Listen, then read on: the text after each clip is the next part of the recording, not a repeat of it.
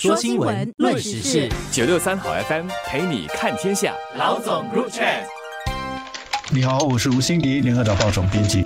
你好，我是罗文燕，华文媒体集团营运总编辑。上个星期，金融管理局给了我们消费者两个好消息。他和马来西亚的中央银行一起宣布说，从上个星期五开始，新加坡的 PayNow 和马来西亚的 Do It Now 实时连接了。那么往后呢，只要输入收款人的手机号，就能够进行个人对个人的实时跨境转账。每天转账和收款的金额上限呢，是一千新元或者是三千马来西亚令吉。另外，金融管理局也和印尼银行联合宣布说，两国联合推出跨境的 QR 码付款连接。新加坡人到印尼去，只要直接的扫描印尼商家的 QR 码，就可以进行电子支付了。印尼人来到新加坡也是一样。那么在这个之前，其实今年三月底的时候，新马两地的旅客已经可以在实体的商店呢，使用手机应用来扫描 NETS 的 QR 码，或者是 Do It Now 的 QR 码来完成这种跨境的电子付款了。所以上星期五的宣布是进一步的扩大了跨境转账的这个范围。现在呢，连个人对个人的转账也都开通了。新加坡和马来西亚个人对个人的实时跨境转账功能开通，相信对于在新加坡工作的马来西亚人来说是个好消息。目前有超过一百一十万马来西亚人在新加坡工作，虽然有一部分是每天进出马来西亚，但也有不少是常驻新加坡家人在马来西亚，因此想必会有转钱回去给家人的需要。去年，新马两国之间的个人对个人转账和汇款交易总额就达到二十三亿新元，或七十八亿令吉，这是一笔非常庞大的数额。开通了个人对个人的新马跨境转账功能，意味着现在我们只要通过 PayNow 输入马国亲人的手机号或虚拟支付地址，就可以把钱转到亲人那儿。转账程序跟一般使用 PayNow 相似。同样的，马国的人民可以通过 Do It Now 把钱转账给本地人。这么一来就非常方便，也很安全，省下了兑换现金或从银行户头汇款的麻烦和交易费。不过，目前还不是所有的银行都能提供这项服务，还需要分阶段。在现阶段是有电子钱包业者 Liquid Group。马来亚银行、新加坡华侨银行以及大华银行已经开始启动，并将分阶段为用户提供这项服务。到了明年一月底，这些金融机构的全部用户就可以享有这项服务了。目前最大的银行星展银行则将在后期才参与这项服务。如果我们再把时间拉得更远一些，在二零二一年四月，新加坡 PayNow 就跟泰国的电子支付平台 PromptPay 连接上了。新泰两国的居民只要扫描 QR 码，就可以透过电话号码进行即时的跨境电子转账，过程呢只需要几分钟，甚至是几秒钟。那么这种跨境的实时支付连接呢，当时在全地球啊都还是首创的。当然，跨境的电子支付系统除了这种银行跟银行之间直接的连接和转账之外呢，大家其实也很熟悉的会用 Utrip 卡或者是 Wise 卡等等，在国外支付或者是转账。但这一些卡呢，基本上都是要通过借记卡，也就是 debit card 或者是信用卡来转账，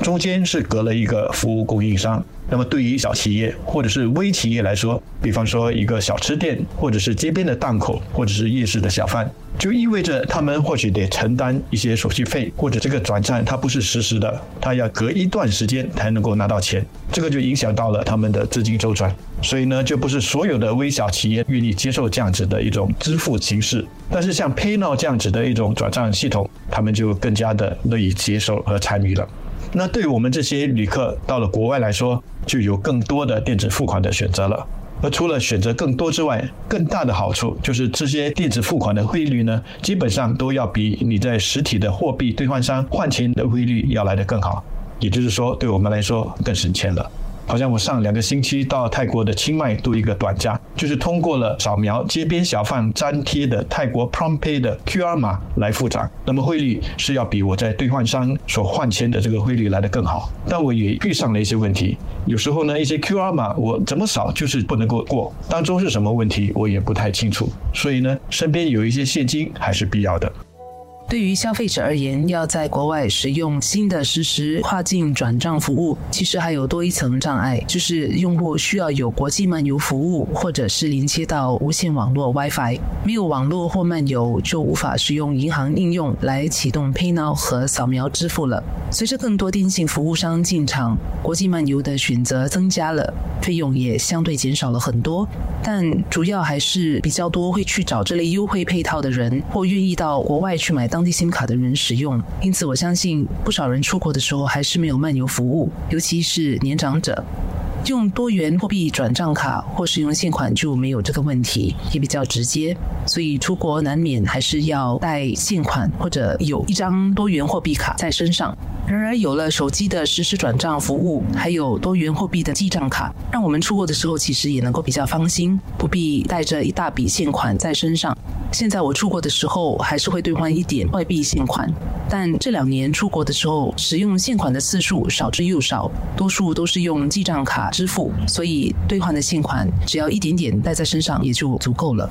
Utrip 卡还有 Wise 卡的出现，还有呢，现在这种实时跨境电子转账越来越普及了之后，对于我们这些消费者来说，当然是好消息。它方便、安全，而且更省钱。但是这些科技确实也颠覆了一些行业，比方说钱币兑换商他们的经营模式。现在你去钱币兑换商那里换钱，虽然还是可以看到很长的人龙，生意好像还是很不错，没有受到什么大的影响。但其实这是因为大家对于电子转账呢，还是有一些不放心，担心说出到国外，万一网络出问题，或者是手机出问题，比方说手机电池没电了等等，所以呢就觉得说还是有一些现金在身边比较安全妥当一点。所以呢，如果你去问兑换商，他们会告诉你，人龙或许还在，但是每个人所换的钱的数量呢，跟以前比起来是少了很多了。而那些有做汇款生意的，那就更不必说了。有了现在这种实时的跨境转账服务，他们的生意更是大受影响了。所以各行各业。不论你是做大生意还是小生意，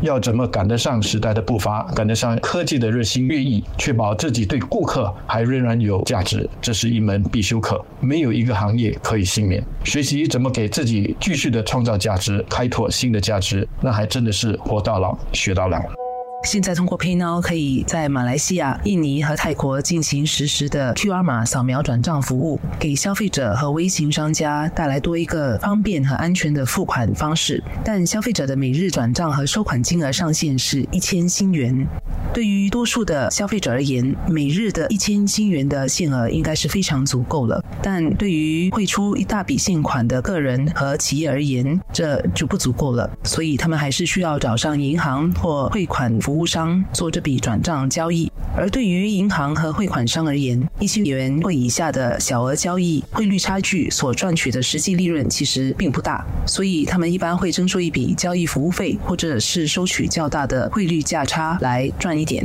有这类小额付款需求的消费者，也通常不会去找他们。所以，这些金融机构主要做的是企业、商家和高净值人士的汇款和外汇生意。所以，我想刚推出的实时跨境转账服务，对于银行和汇款商的外汇业务的冲击应该不大。不过，对于货币兑换商的影响恐怕就更大了。就如刚才辛迪所说的，这个新的实时跨境转账服务主要是要惠及一般消费者和微型小商家，因此。为转账设定一千元的限额，对消费者而言是一种安全保障，可以让消费者能够在比较安心的情况下试用和熟悉这个新服务。